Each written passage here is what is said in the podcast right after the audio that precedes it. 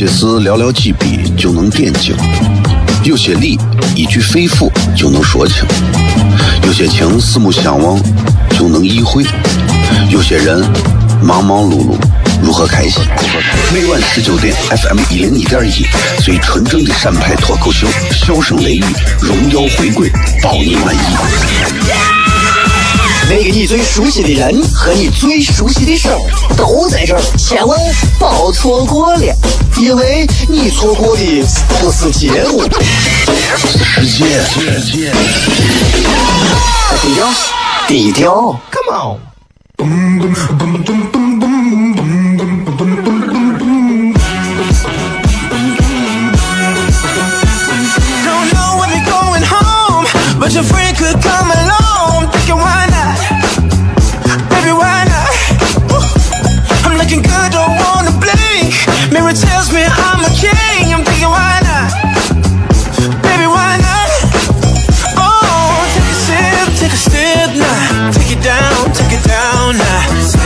好了，各位好，这里是 FM 一零一点一陕西秦腔广播西安论坛。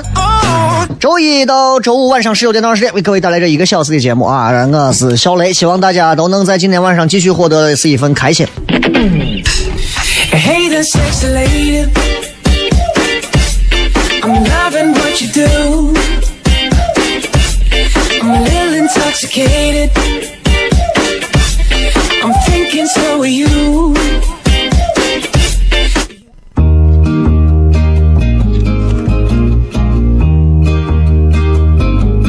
我的爸爸是个伟大的人，因为他能给别人带去欢乐。每晚十九点，他和他的笑声人，都会让你开心。记得听哟，小孩子从不撒谎，因为我才两岁。哈哈哈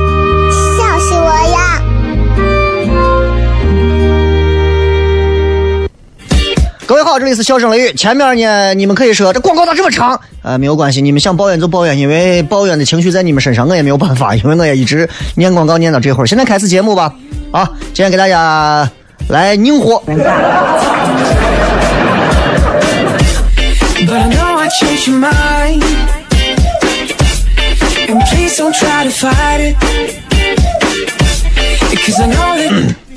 今天想跟大家谝一些这个正儿八经是一些比较拧火的东西。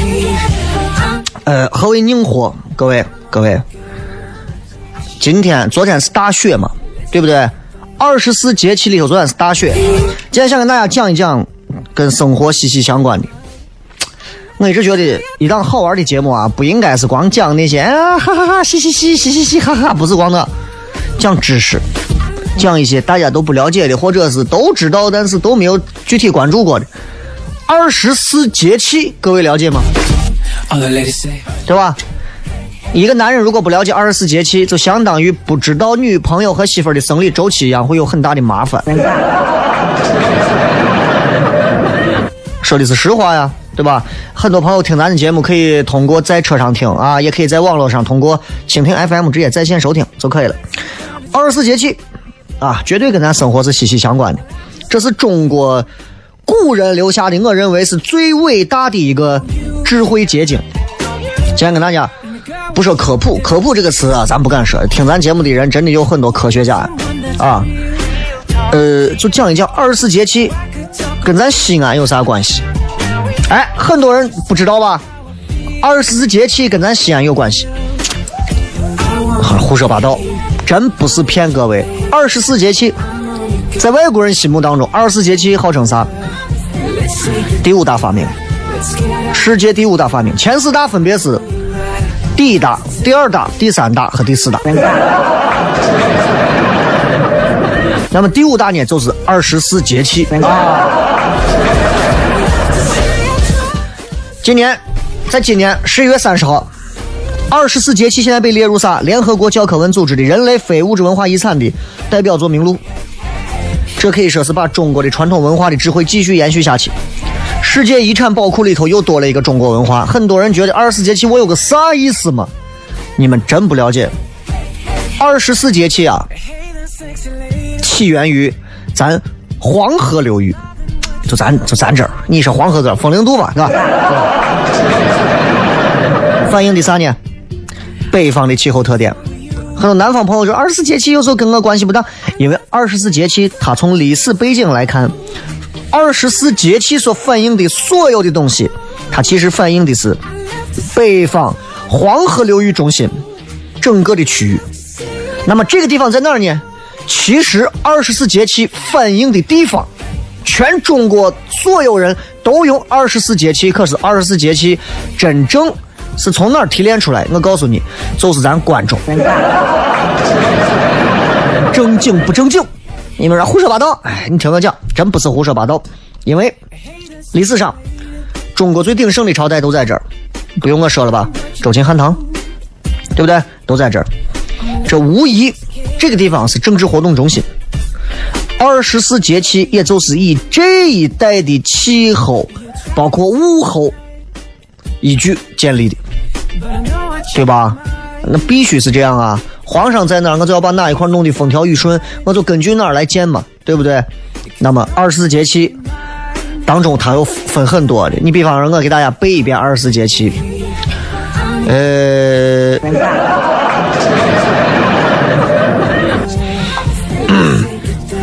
呃，那个季节上的，按季节分的，春分有没有？先啊，先是立春，立春，然后是春分，然后立夏，夏分，哎，不是，呃，立夏，然后是夏至，立秋，秋分，立冬，冬至。很有意思啊！你看到没？春和秋都是春分、秋分，夏都是夏至、冬至，这个叫八位啊。然后呢，反映农作物成熟情况和收成的芒种，反映的是这。惊蛰、清明，反映的是自然的物候现象。哎，尤其是这个惊蛰，我跟你讲，很神奇。很多人可能觉得惊蛰我有个啥嘛？这都跟你女朋友啊，总有几天，我跟你说，臭烘烘的。女人的惊蛰是啥时候？我跟你说，你自己要做准备呢，不是说光是生理周期的问题。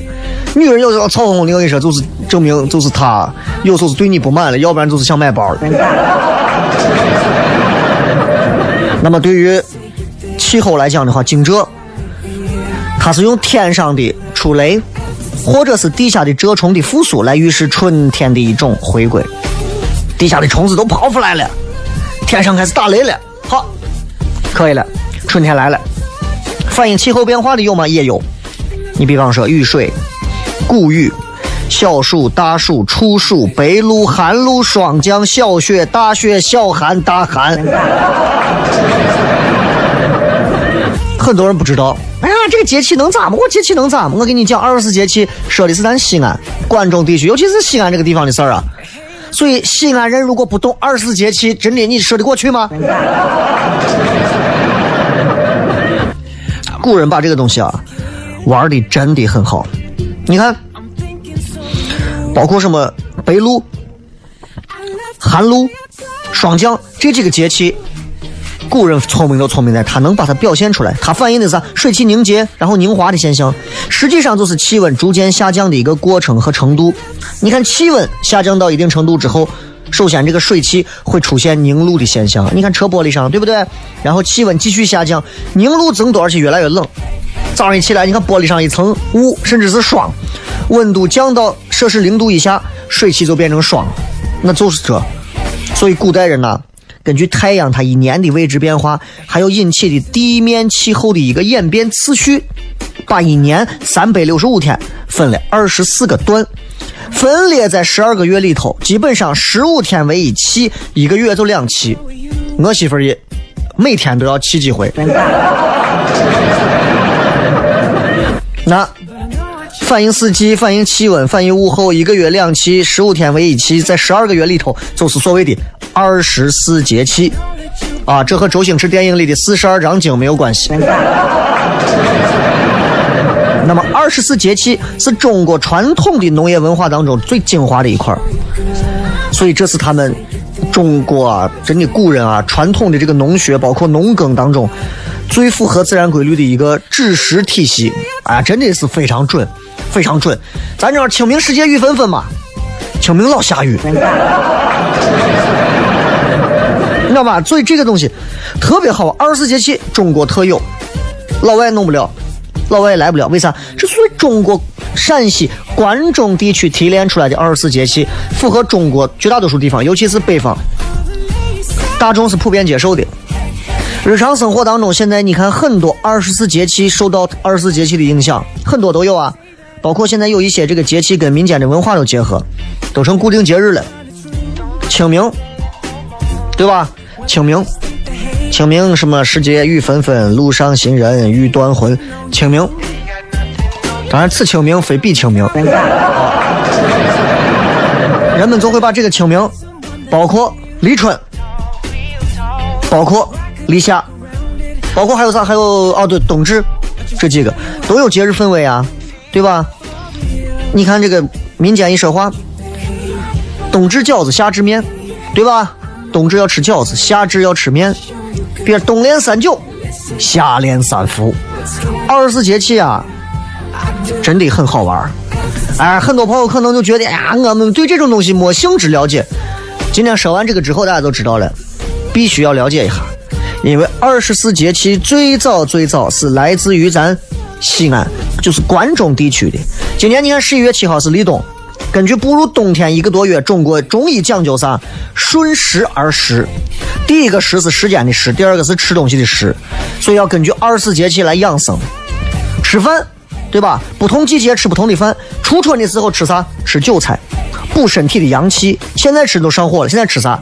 吃黑米，黑米啊！就先说这么多吧，你们先找黑米去。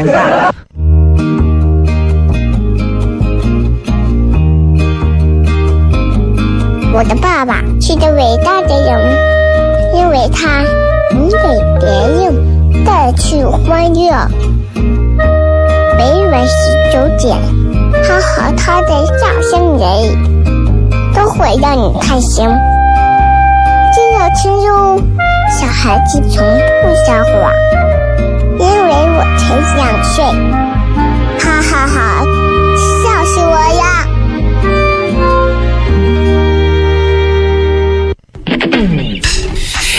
Hey there, sexy lady. I'm loving what you do. I'm a little intoxicated. I'm thinking so are you. You're trying to deny it. But I know I changed your mind. And please don't try to fight it. 欢迎各位继续回来，笑声雷雨，各位好，我是小雷。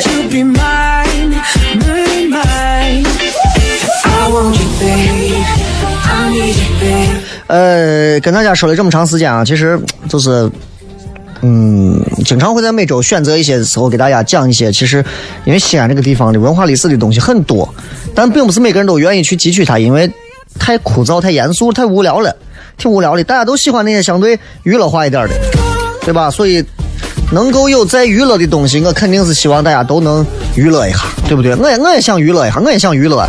那怎么能让大家娱乐的更好呢？其实真的就需要有一些专门去做这样事情的人啊。当然了，交朋友很重要，交什么样的朋友能帮助你把事情做得好或者不好。闺蜜也是这样，对吧？最近韩国总统这个事情，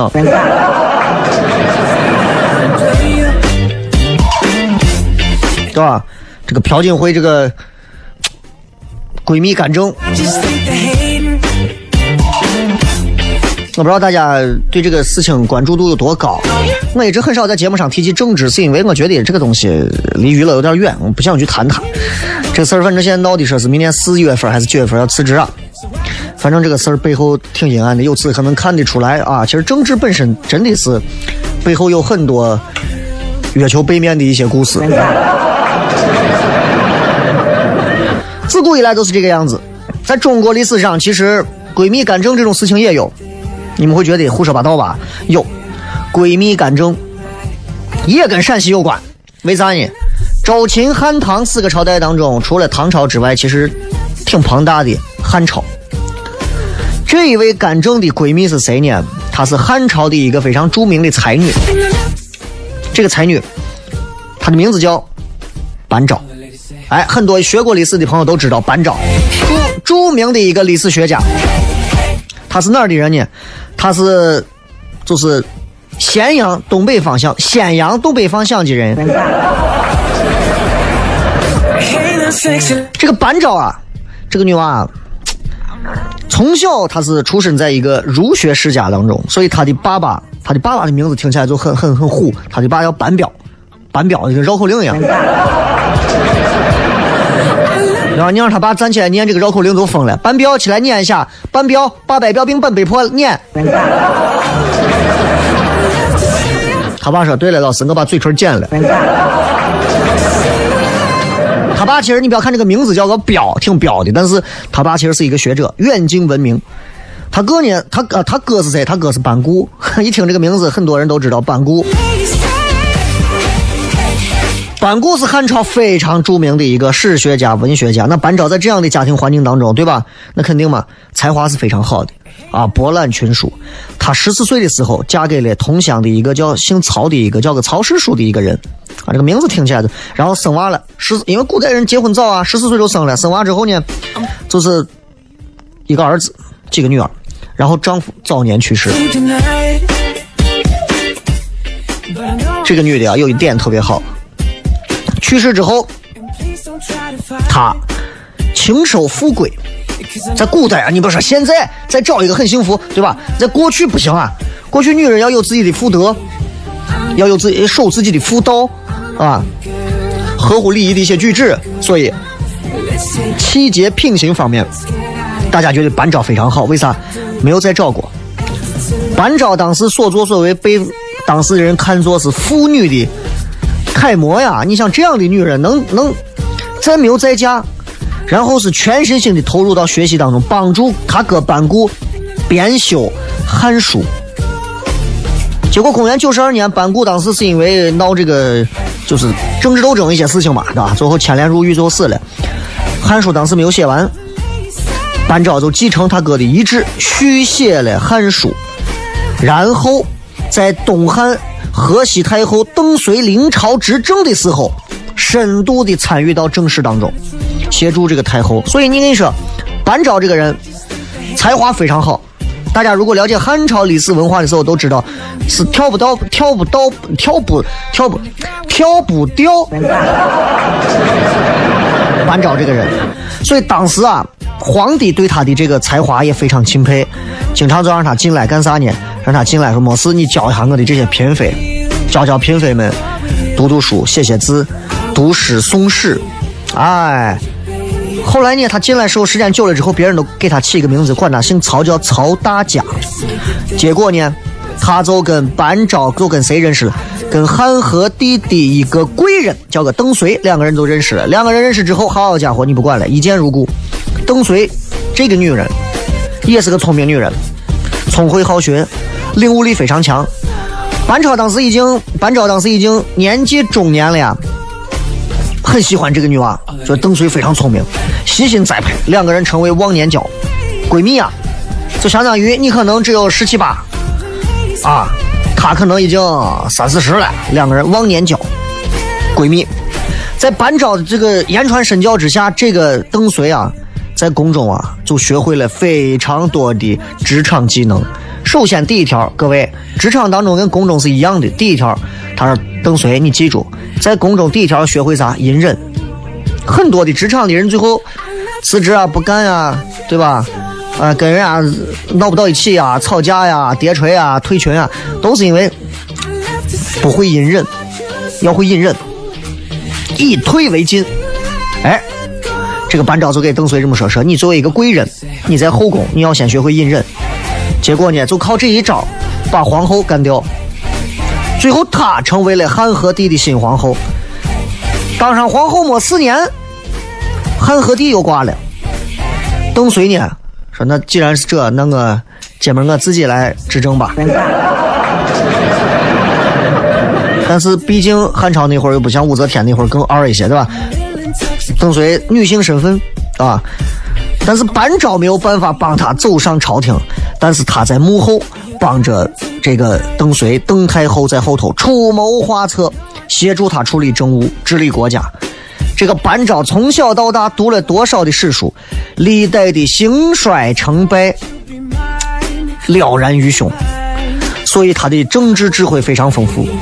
哎，给这个年轻的这个邓绥邓太后啊，可以说如虎添翼，出掌大权，有章有法，大臣没有啥说的，百姓没有啥说的，所有人心悦诚服。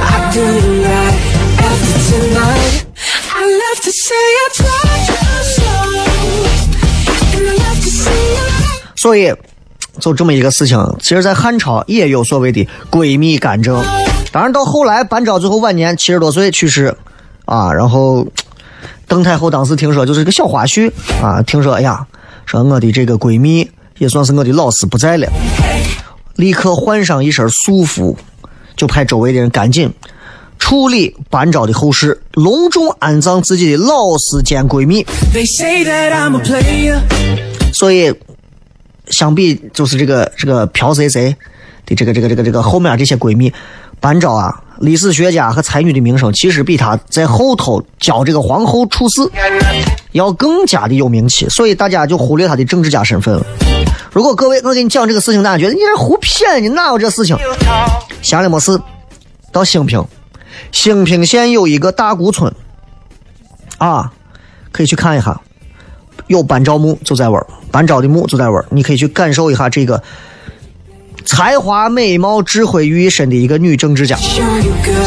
所以你看啊，男人女人也好，不管啥，我觉得有一点我觉得非常好。如果你不管你是想成成为一个领导者，成为一个管理者，成为一个打工者，成为一个普通人，成为一个博学家，成为一个啥，其实多读一些史书，以史鉴今，真的特别特别有趣。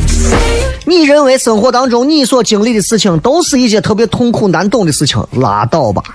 很多人在那个电，就是话，就是咋说，就是在电话前，哎呀，痛苦的呀，哎呀，女朋友不接个电话，女朋友跟别人好了，男朋友劈腿了，哎呀，出轨了，他对我不好，他对我如何如何，俺俩两个家闹不到一起，所有的事情，我从来没有经历过这个世界上这么痛苦的事情，所有倒霉事情都让我经历了。我要告诉你，在你活着之前的这一百年里头，无数人像你这样说过。所以，读过历史，读过这些之后，你就知道，永远不要把自己所经历的那些事情，就当成是我多痛苦，世界对我不公，世界对我，你经历的事情，别人可能比你经历的加倍还多。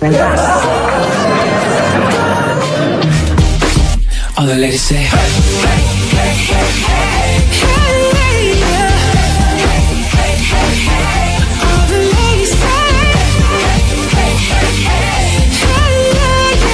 就有些时候啊，你是不是闺蜜，是不是朋友，其实这是一个，这是一个需要给大家沟通的过程啊。就是，其实我，我更希望身边也能有一些所谓的闺蜜，就是异性的，哎，特别好，你知道？哎呀，我觉得这个所谓的这个闺蜜之情啊，非常好。但是闺蜜跟闺蜜，女人之间的这个感情，有时候很脆弱，很脆弱啊。闺蜜之间感情很脆弱。有时候可能你说放了个假，两个人一回来一见，你比我胖十斤了啊，我比你瘦十斤了，马上好，两个人闺蜜之间的感情结束。两个人单身都单着没事啊，突然有一天有一个，哎，我最近谈男朋友，什么你谈男朋友了？分手。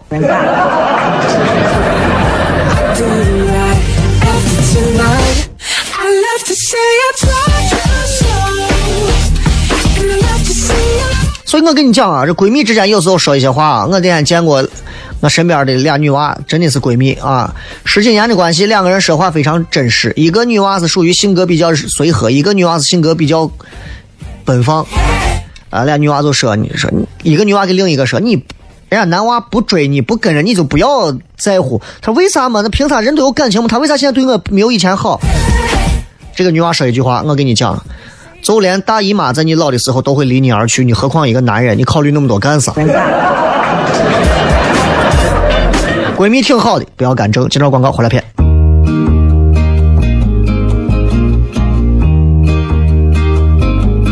我的爸爸是个伟大的人，因为他能给别人带去欢乐。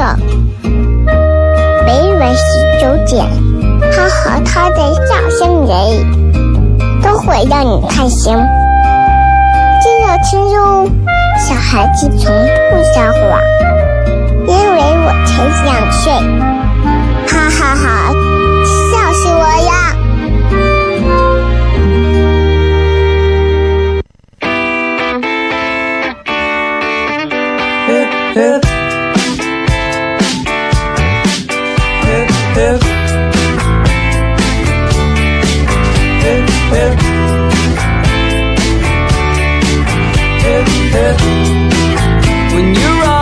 欢迎各位继续回来啊！最后时间我们来跟各位朋友互动一下啊！互动咋说呢？这个东西啊啊，今天要跟大家互动的这个内容啊，稍微的有一点儿不同寻常啊，是一个比较充满想象的一个互动话题。如果你突然醒来的时候，发现你已经回到了你上高一的时候，当然了啊，现在正在上高一的朋友，你们就可以不用参与这道题了。给很多上班的朋友说啊，那么在操场的时候，你突然遇到了自己，还有几分钟就要上课了，你会赶紧给自己当时的自己上高一的自己说啥？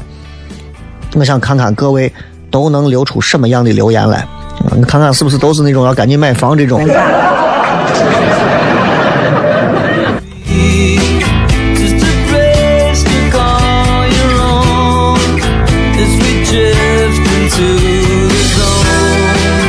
这个 stranger 说，要不你上个厕所接杯水再回去吧，反正以后你学医吧，怕啥？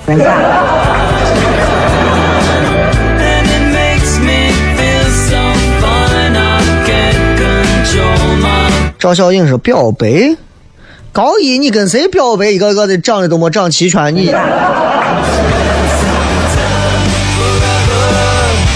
想到你说啊，还还还有四分钟，嗯，上个厕所先，四分钟够吗？这个寿立波先生说：“做自己心里一直想做的事情，不要压抑，为自己的梦想负责，因为可能你以后都没有机会了。”你给一个高一的娃讲这，高一的娃根本听不懂。啥叫啥叫个啥叫个为自己的梦想负责？如果每个学校都给学生娃灌输这样的思想，你们要为自己的梦想负责，我跟你说，娃们都懵了。你不是说上不了大学你就得饿死？我突然发现这样直接的一种宣传方式，反而对娃们的学习更有促进的作用。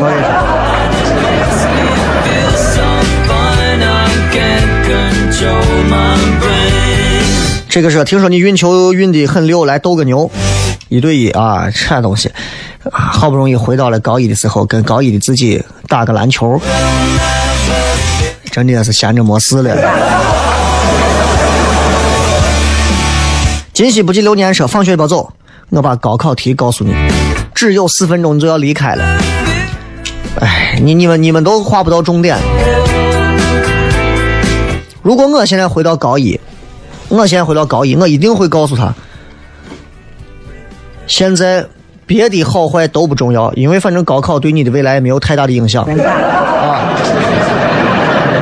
但是记着，呃，一定要把英语学好，一定要学会一到两个乐器和技能，画画啊，或者是其他的，其他的随便怎么走都行啊。千万记着，不要在某年某月记得借那个谁钱。千万记得，之前你碰见过的那前面的那么多个女人，她们都是骗你的。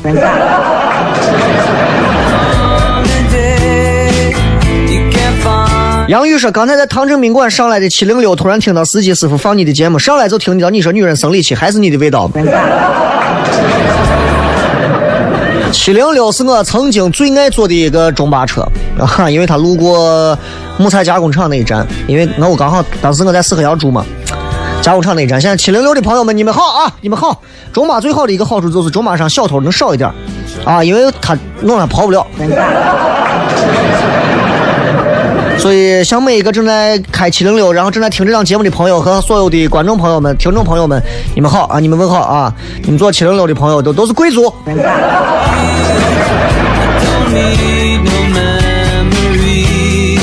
Red 说回去借钱，在二环里头买房，能买多少买多少。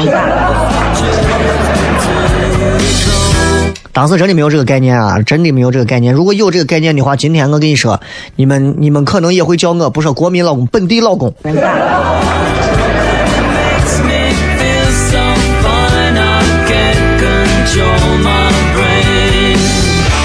这个说，你上说冷中学，考个好大学，就这一句建议。那你他不上大学，请问他上高中是为啥？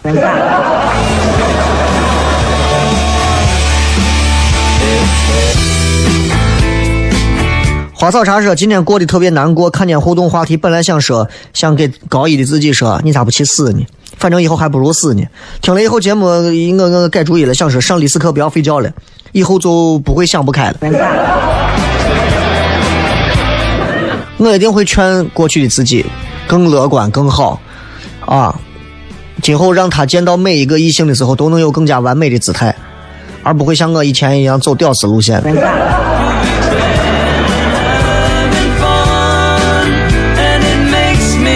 海杰说，零六年股票六千点全抛。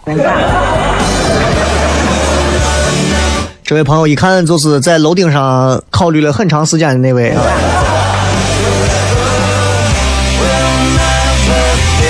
如若相见，呃，给高一的自己说，我如果这样，我就说一句话：大学时期一定要谈场恋爱，这不是废话吗？大学生很多一上了大学就谈恋爱的，有很多给自己的解释说，大学应该谈一场恋爱，这是强盗逻辑。谁告诉你应该谈？大学就应该不谈恋爱，对不对？那我我也可以这么解释啊。大学该不该谈恋爱？真的很多人现在回忆起来啊，都觉得其实大多数情况下都觉得其实是一种其实浪费时间的表现。不过当时我们的年轻，我们的荷尔蒙会告诉我们那是爱情，那是爱情降临时候我们的不容错过。其实不过就是冲动和本能本能而已嘛。我为啥我为啥突然说到这陕北口音出来？本能。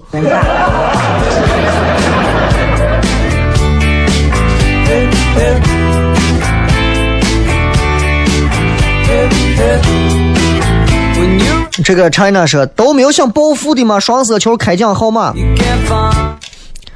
高一的你，你现在都是三十好几，你告诉他一千多期的双色球号码，我告诉他等不到那会儿。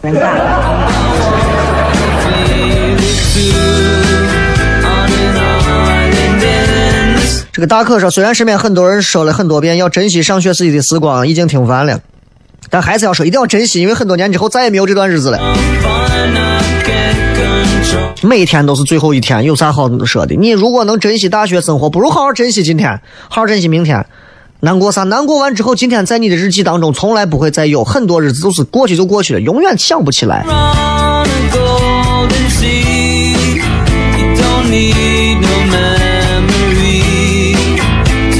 梦想家是大二记得选理科，走飞行员，走空乘。这我不知道你那个年代走空乘呃是能挣到钱。FM 是考个好点的大学，还是有区别的。哎，这个话我也想提醒给我自己。如果如果我能提醒自己，有机会能上清华，一定上清华。这个果肉布丁说，先告诉先告诉那个时候的自己一些只有我自己才知道的秘密，让他相信我来自未来，要求他在那之后的某期彩票十倍投注，要炒股，大盘六千点之后全抛，要炒房，二零一二年以后收手，最后告诫一定要低调，同时不要眷恋某一个女人，因为以后都是自己的。你能买中一个十倍的双色球，嗯，从某个角度理解，可能都是你的。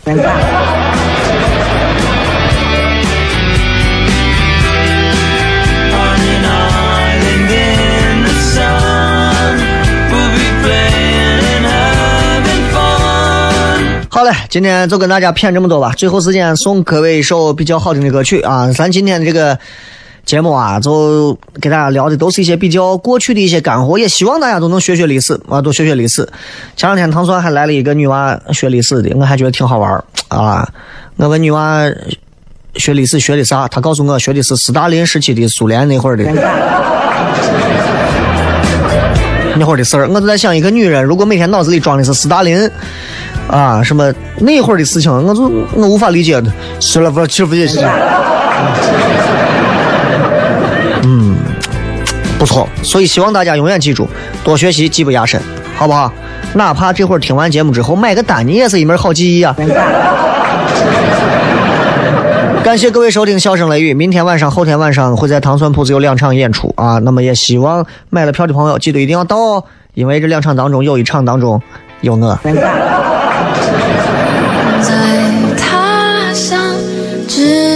在远方，你的爱让我坚强，歌声荡漾，你为我鼓掌，沉浸在爱的海洋。从不敢想到想去做到做到我想的，事实证明我并不像他们想象的那样脆弱，我只是需要一盏灯，一架钢琴，一支麦克。